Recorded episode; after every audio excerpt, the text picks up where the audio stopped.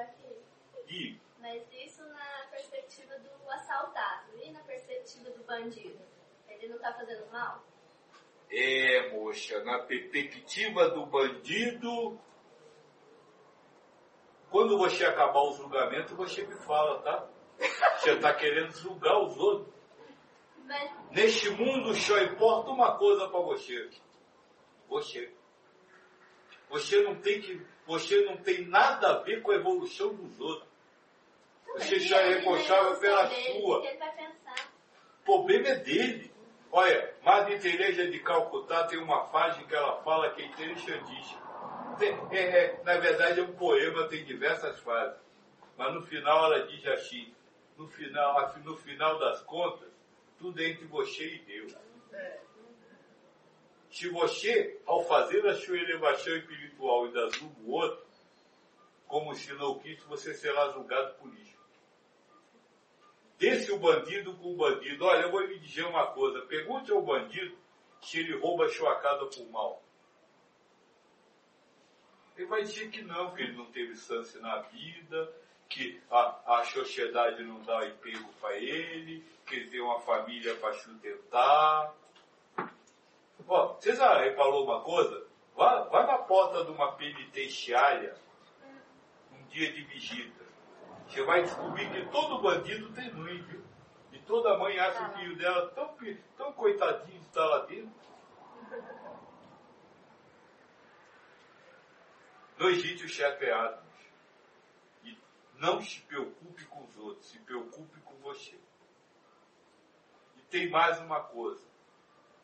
Qual foi o maior apóstolo que Cristo teve, moça?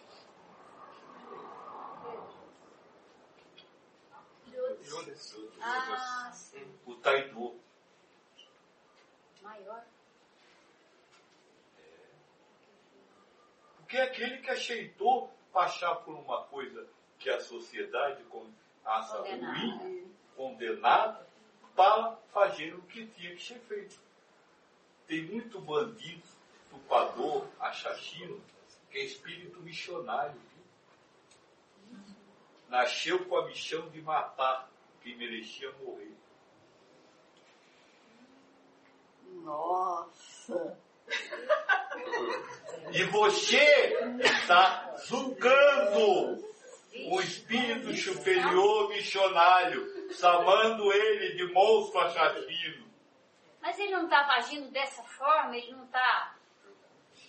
Você está julgando o que está dentro da cabeça dele?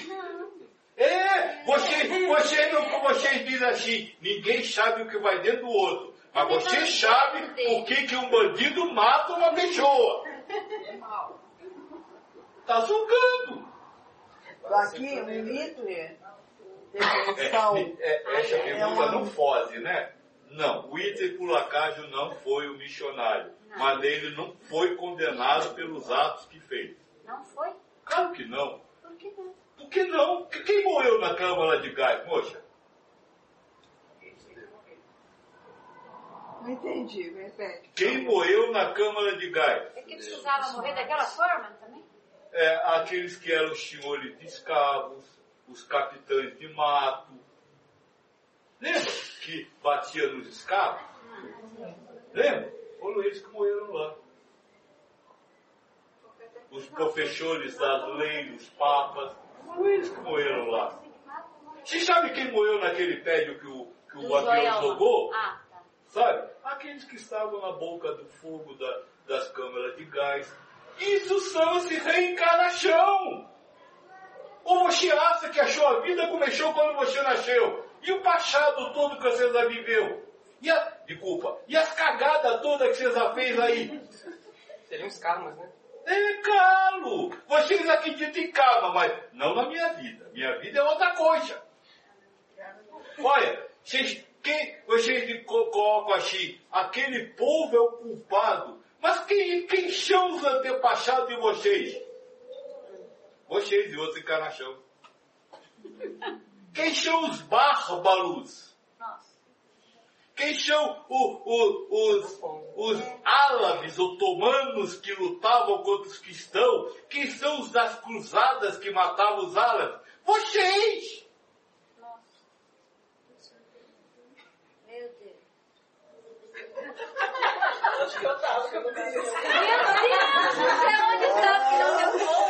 Isso tem importância? Hã? Isso tem importância? A forma como viveu tem. A forma?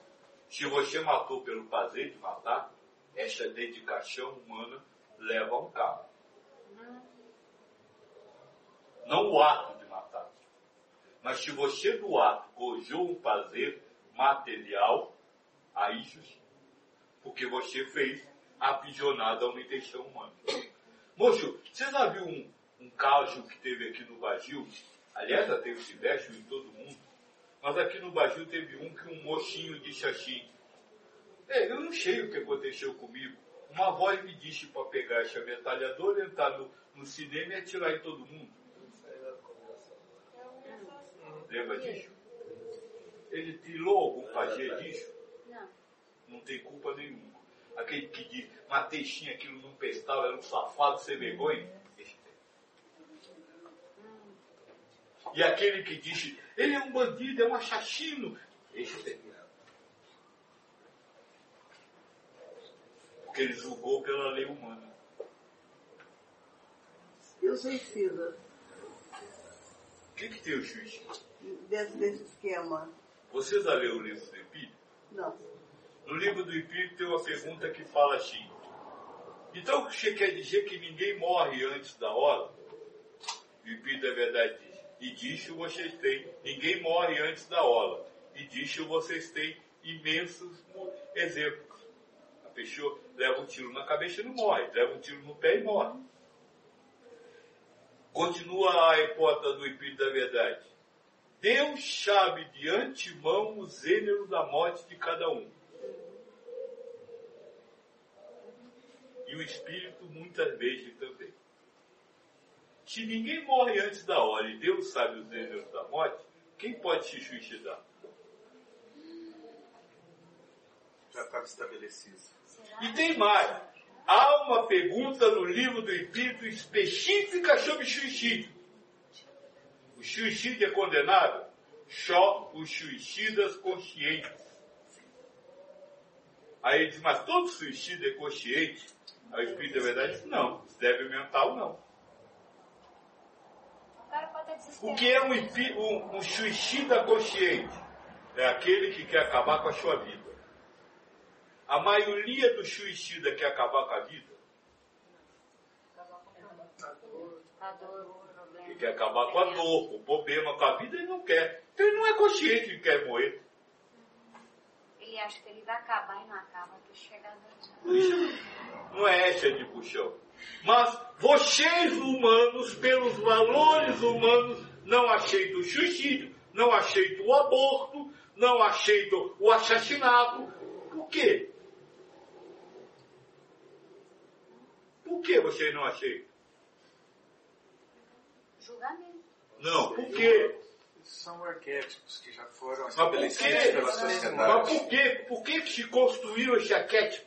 Porque só Deus Apego. Não, Apego a quê?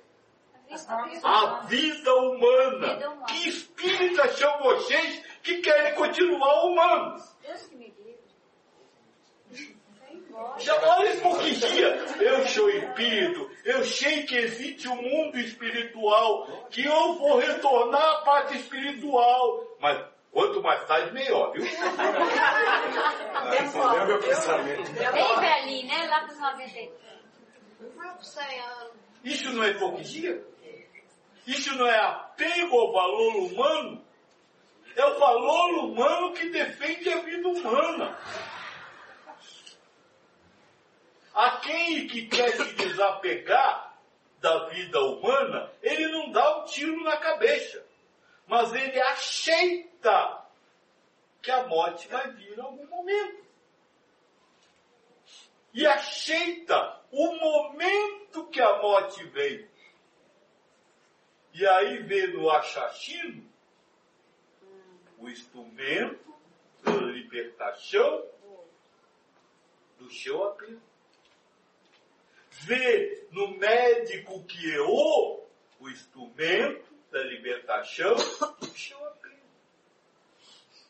Não estou dizendo, volto a repetir, não estou dizendo que quem mata não tem que ir para cadeia, que o médico que erra não tem que ser punido, humanamente falando, sim. mas ele não tem que ser o alvo da sua crítica. Ele tem que chover a ação humana, não a sua ação criticadora, de raiva, de condenação.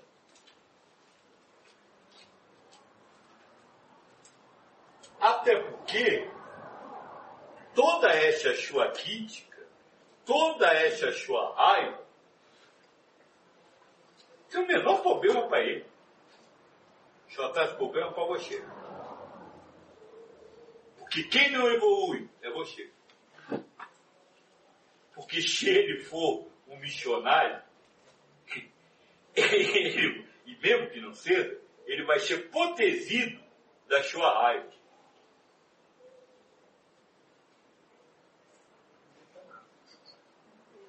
Ele vai ser protegido da sua raiva. Isso quer dizer que ela vai ficar toda com você mesmo. Isso é o processo do ressentimento. A pessoa que é, ressente de alguma coisa, o outro não está vivendo aquele ressentimento. Só faz mal para a pessoa. O ódio, tudo isso faz mal pra gente. Só faz para você.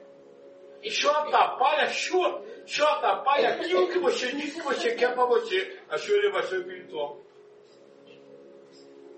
Daí as próprias doenças para te acordar.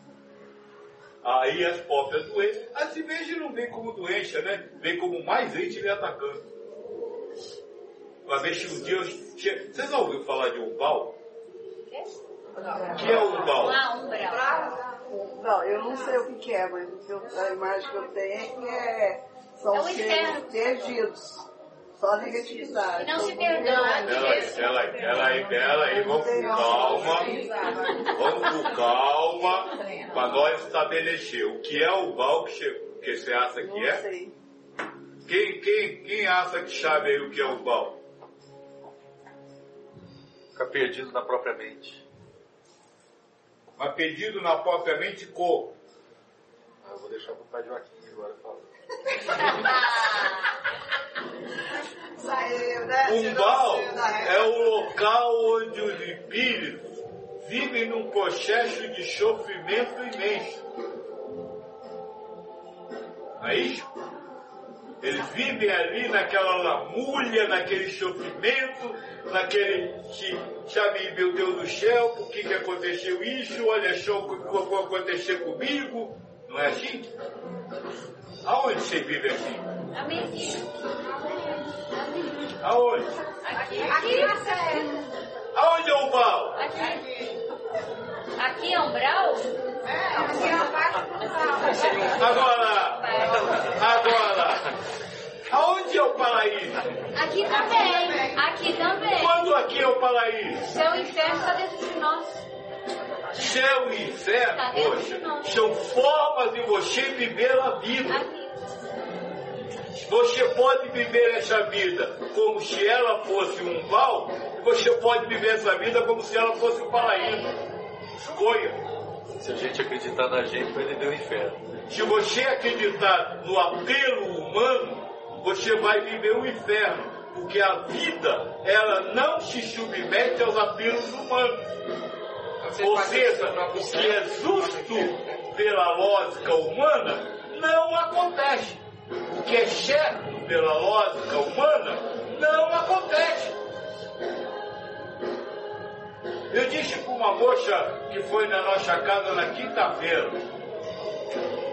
Na hora que você compreende tudo isso, você tem duas alternativas. Ou você, e se você quer viver em paz, se você quer ir para o paraíso, ou você se torna uma, um super-homem, uma super-mulher, e começa a conseguir comandar o mundo. Ou seja, fazer que no planeta só aconteça aquilo que você quer, que nunca mais haja injustiça, que nunca mais nenhum inocente seja ferido, que nunca mais você perca, que nunca mais ninguém fique doente, que nunca mais ninguém morra. Ou você se entrega a Deus e diz, seja o que Deus quiser, e viva o que acontecer em paz com o mundo. As duas únicas chão no chão.